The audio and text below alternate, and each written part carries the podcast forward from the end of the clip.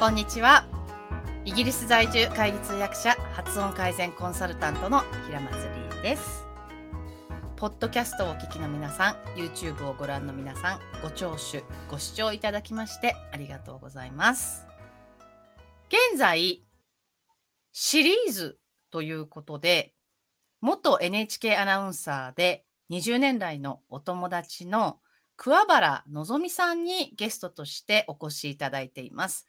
今回もシリーズということですので、前回に引き続きお話を伺いながら、会話、対話形式で進めていきたいと思います。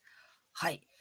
今回は、あの、今度、6月の27日日曜日、日本時間の夜8時から、あの、滑舌に特化した、このウイロウリという歌舞伎の18番のですね、えー長台詞を使って、えー滑舌についてのセミナーをやることになっているんですが、そのお話にちなんでですね、いろいろなお話、声、良い声とは、聞きやすい声、英語の発声、発音につながる日本語の発声であるとか、発音っていうお話をいろいろと伺っているんですけれども、今日もそんな感じですよね。桑原さん、はいよろしくお願いします。よろしくお願いします。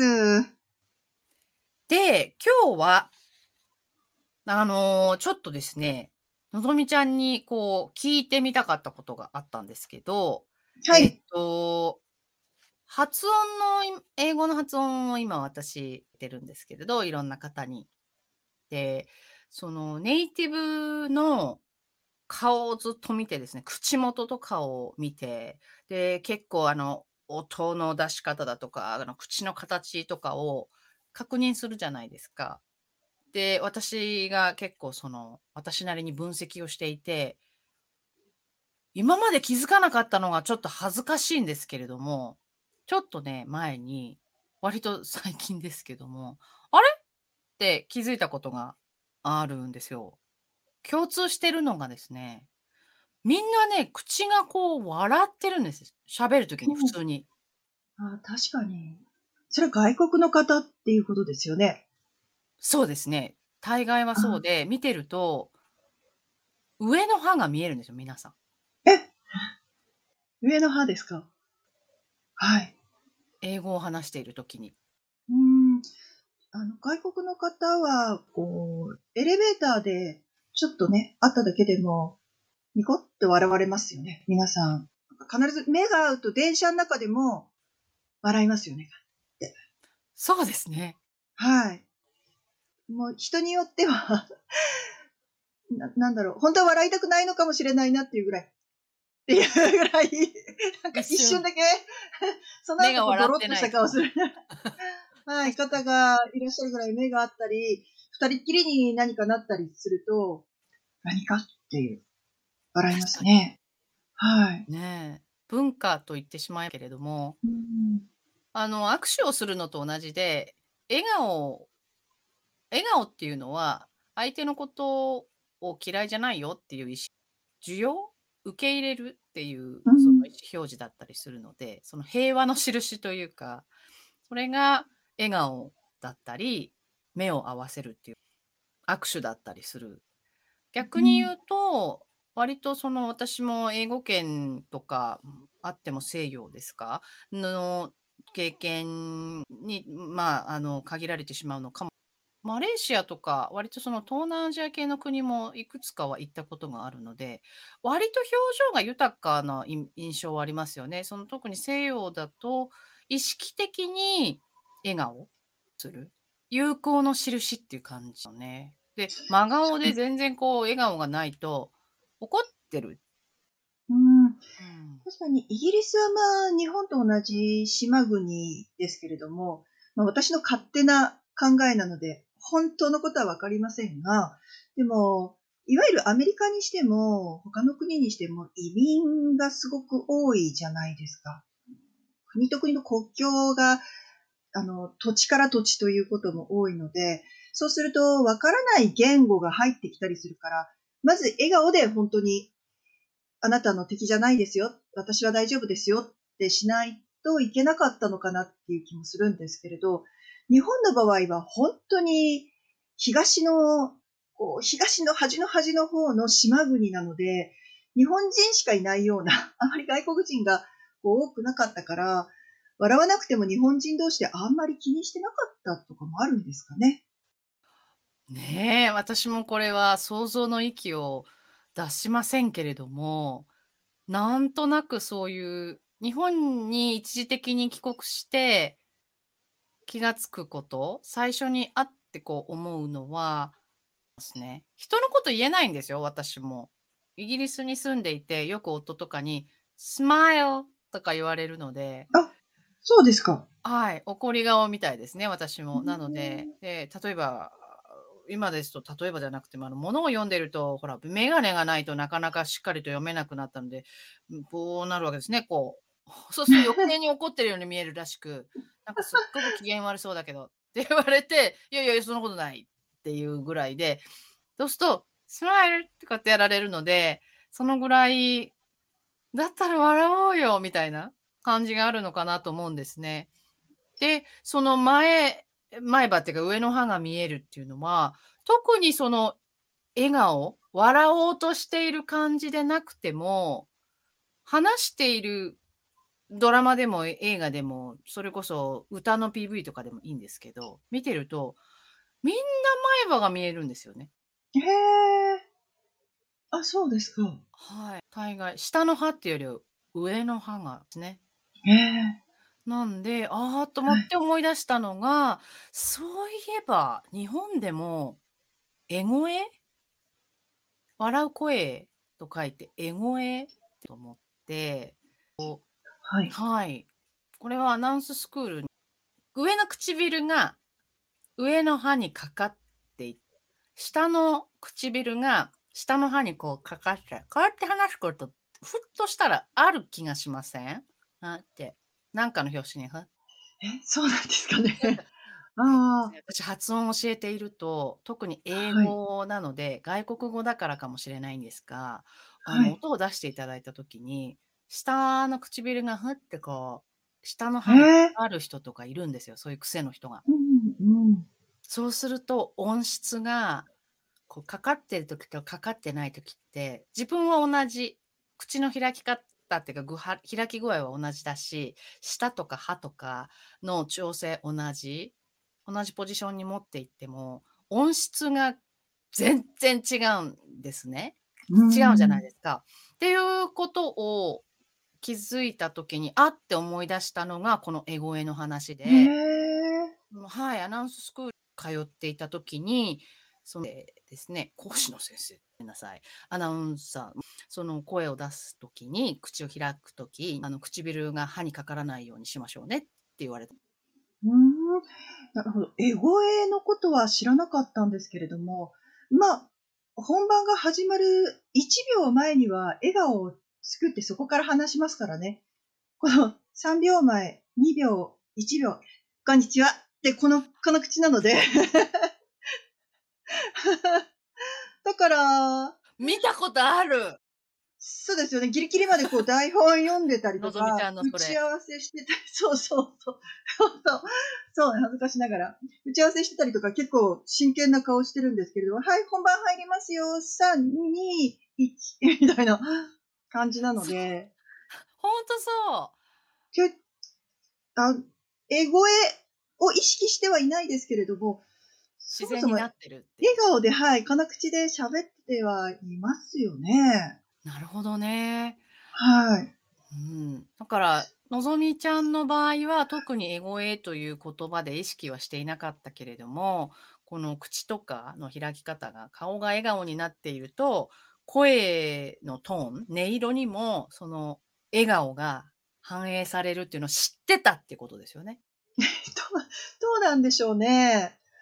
わからないですけれど、でも、やっぱり、こう、笑いながら話すのと、普通にこう、むっとした顔をして話すのとでは、同じ内容を言ってても、聞き取る側、受け手側の印象は全然違って見える、聞こえるでしょうね。でしょうね。電話口だと顔は見えないからって見えないですし。ですけど、声のその音色って暗かったり明るかったりこうなんかこれだけで違う気がしますね。同じ調子で話受け手からするとね。そうですね。ただ、うんと、まあ、写真を写されることとかも結構あったりするんですけれども。それもやってらっしゃる。ちょっとですけど。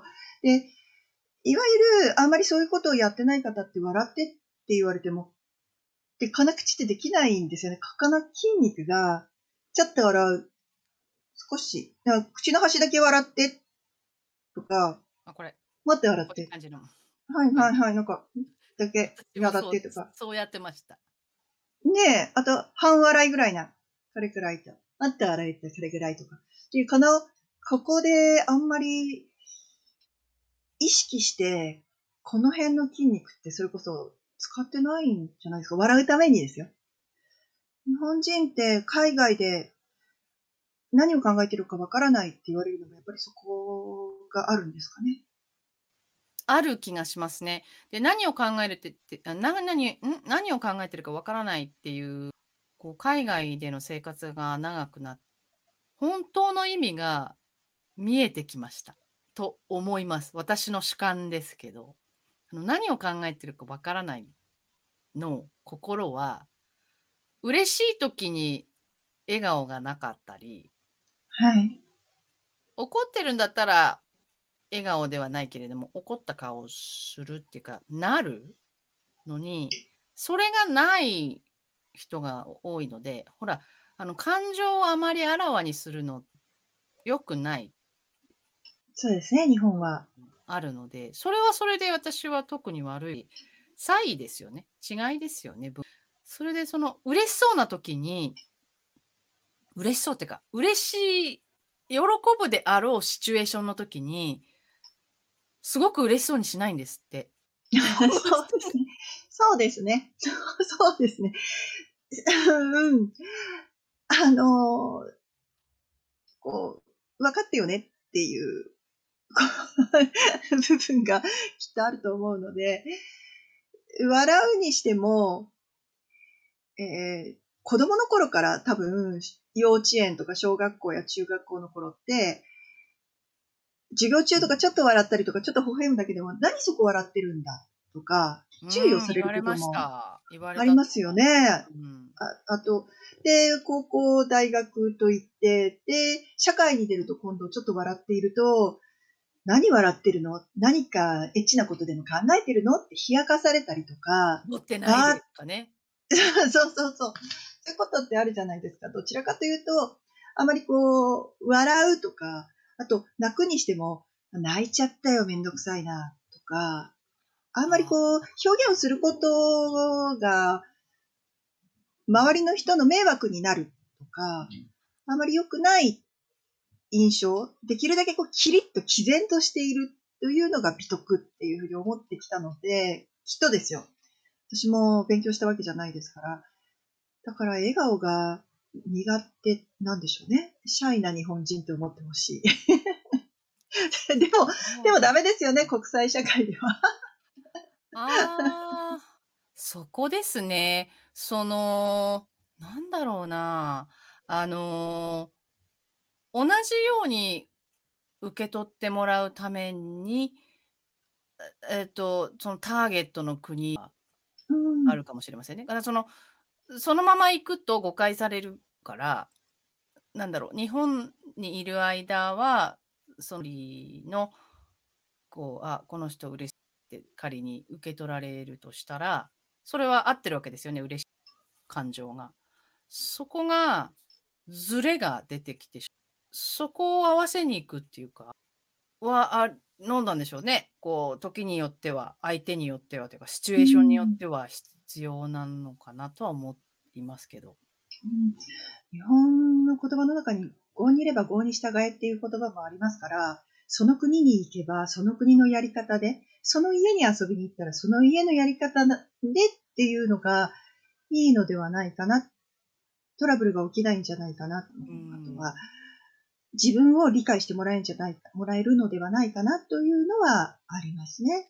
ありますね。あまり偉そう偉そうにね、い言うつもりもないんです。私もいろいろと、えートライアルエラーですから。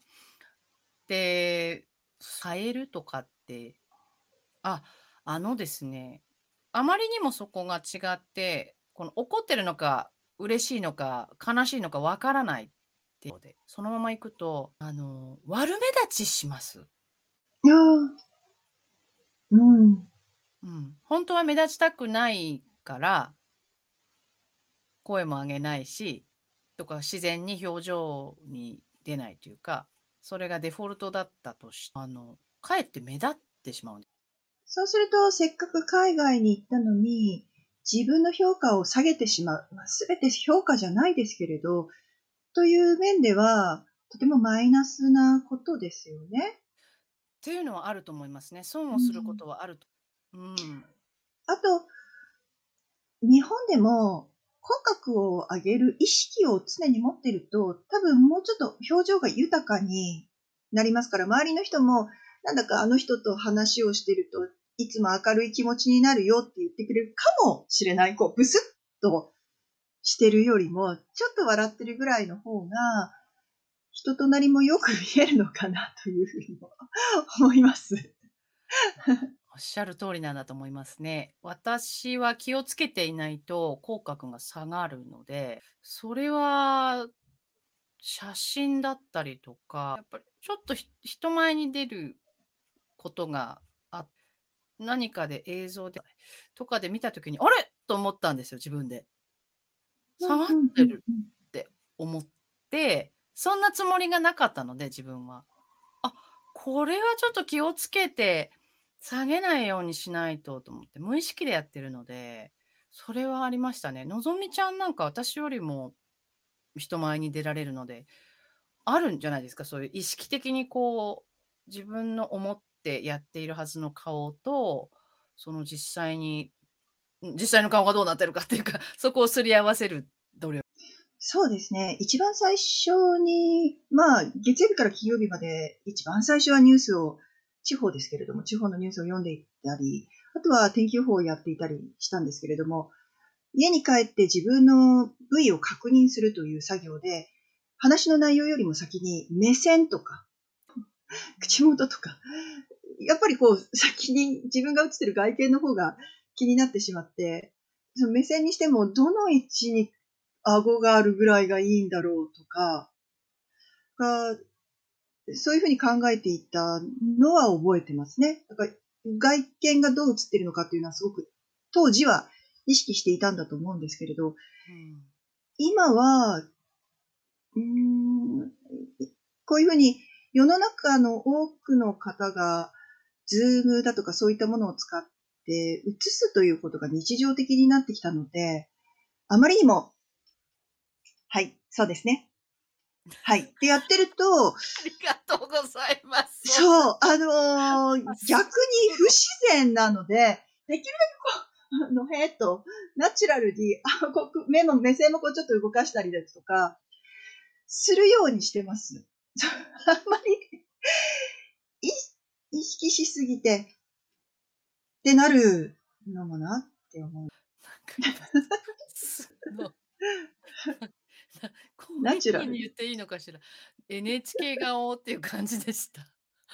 本当ですか ?NHK に、まあ、昔いた時は、やっぱりこう喋って、それでは次のニュースです。ってやってたわけですよね。まんまラジオかなんかみたいだった今。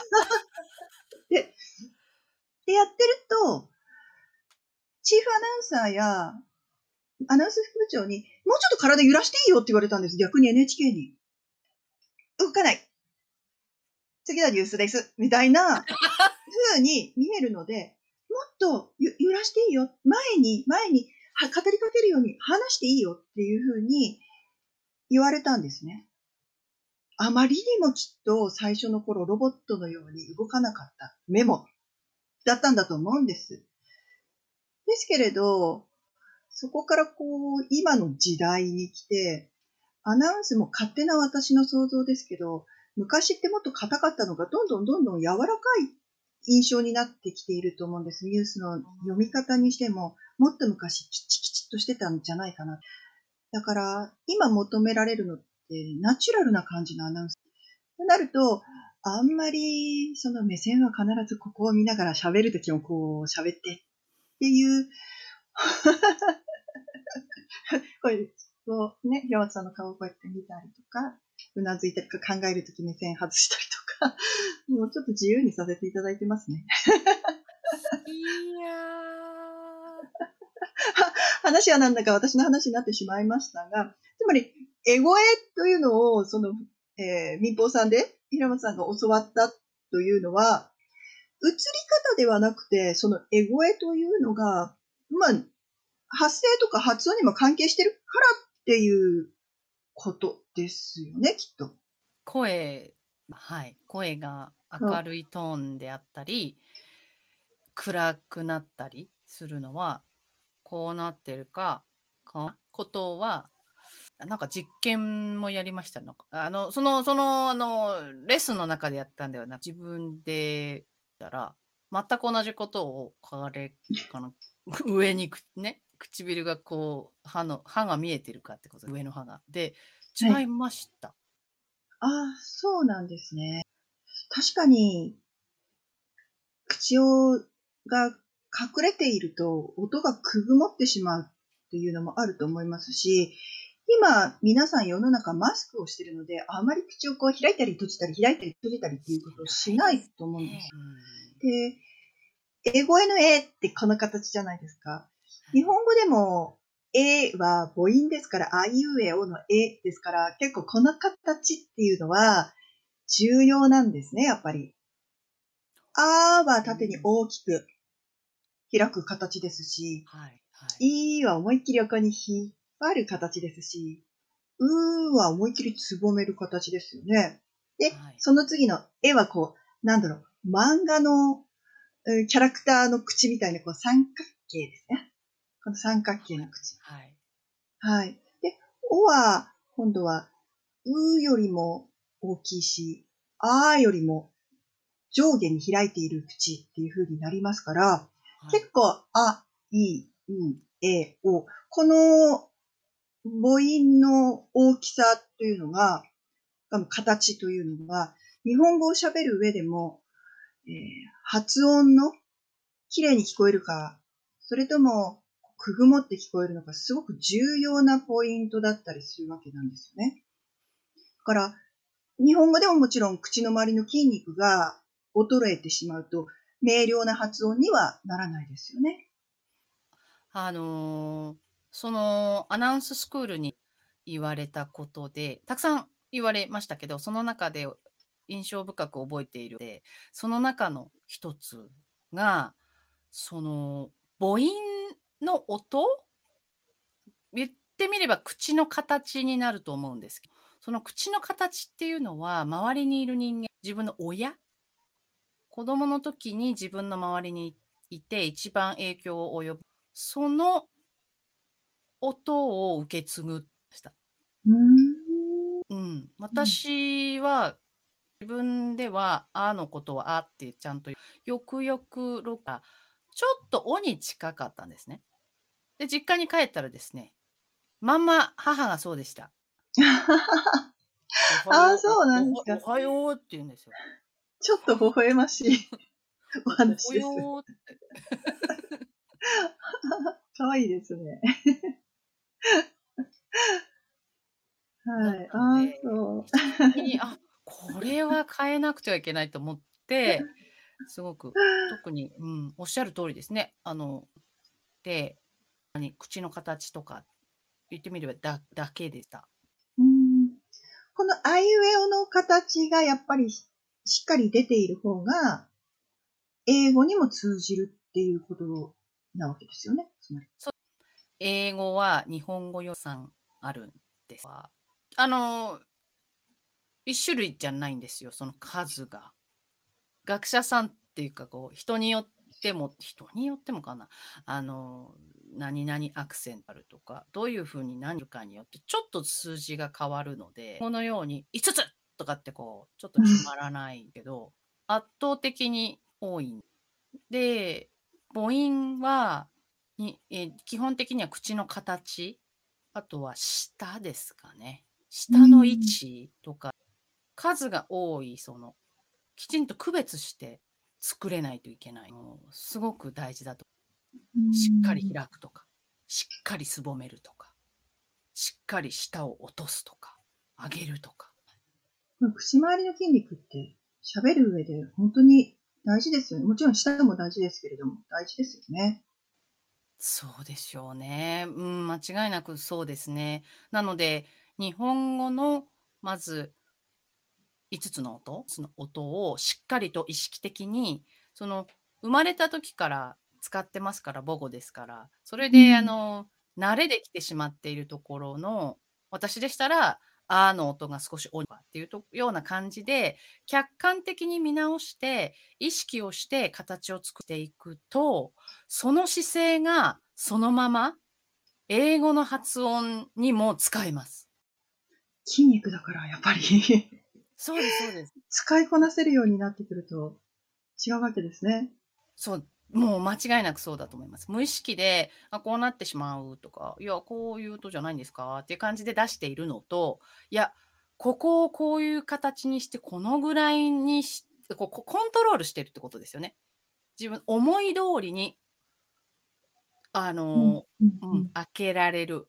こう開いてるはずのところが実際は見たらそんなに開いてなかったとかっていうところのズレがない形にこう自分の思い通りに形が作れるとかあの動かせるようになるっていうのはすごくキーになる。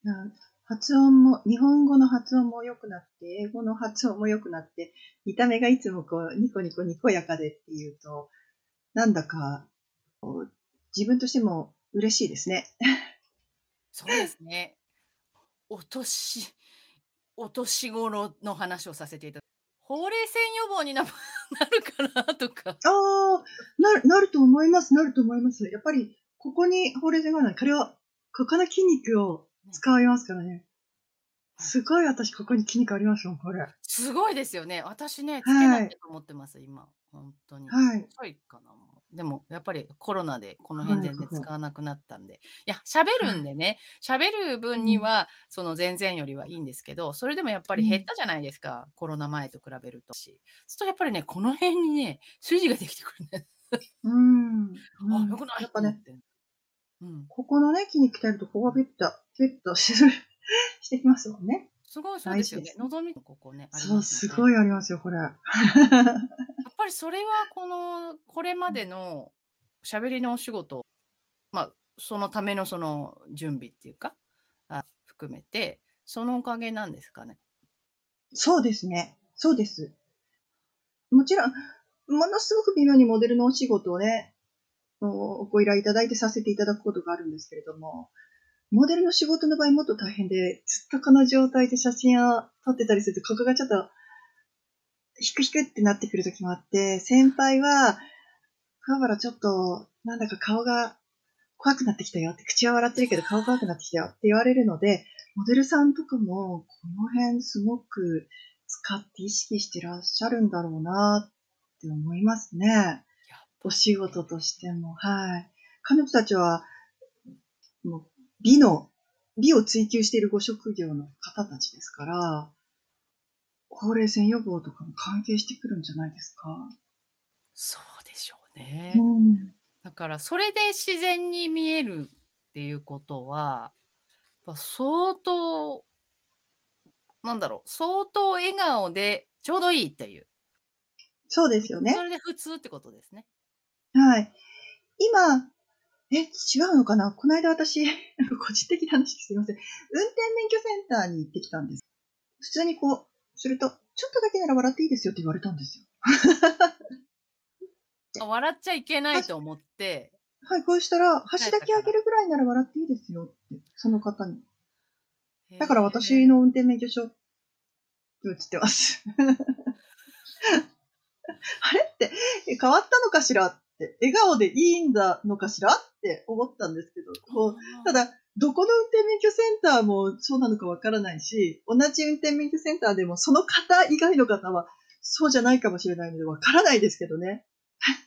なるほどね。笑っちゃいけないと思ったから、わざうとん自分に言い聞かせて、うん、いやちょっとぐらいですよって言われたってことですね。あちょっとぐらいなら、はい、口角は笑っていいですよって言われたんですよね。なんか口の端上げていいですよとか言われたので。へーそうそう、そうなん面ですよ。白いですね。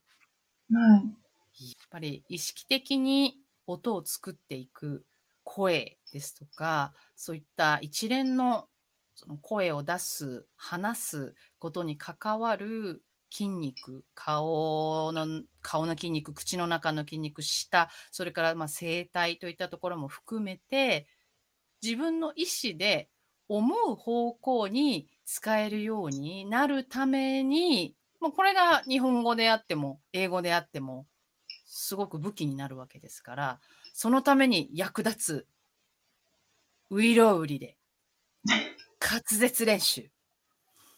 その方向性間違っちゃいけませんからね。間違った音で繰り返し繰り返し練習するのはないので、癖って一回つくと取れないですもんね。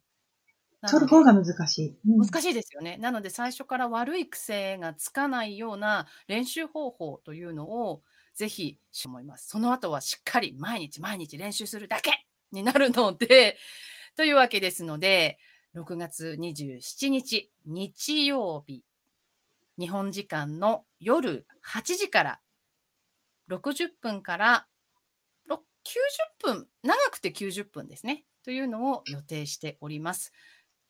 このシリーズでご出演いただいている、えー元 NHK アナウンサーの桑原のぞみさんのウイロウリのお手本も頑張ります。ございますので、ぜひお誘い合わせの上、この貴重な機会にお越しください。お待ちしております。のぞみちゃん、どうもありがとうございました。ありがとうございました。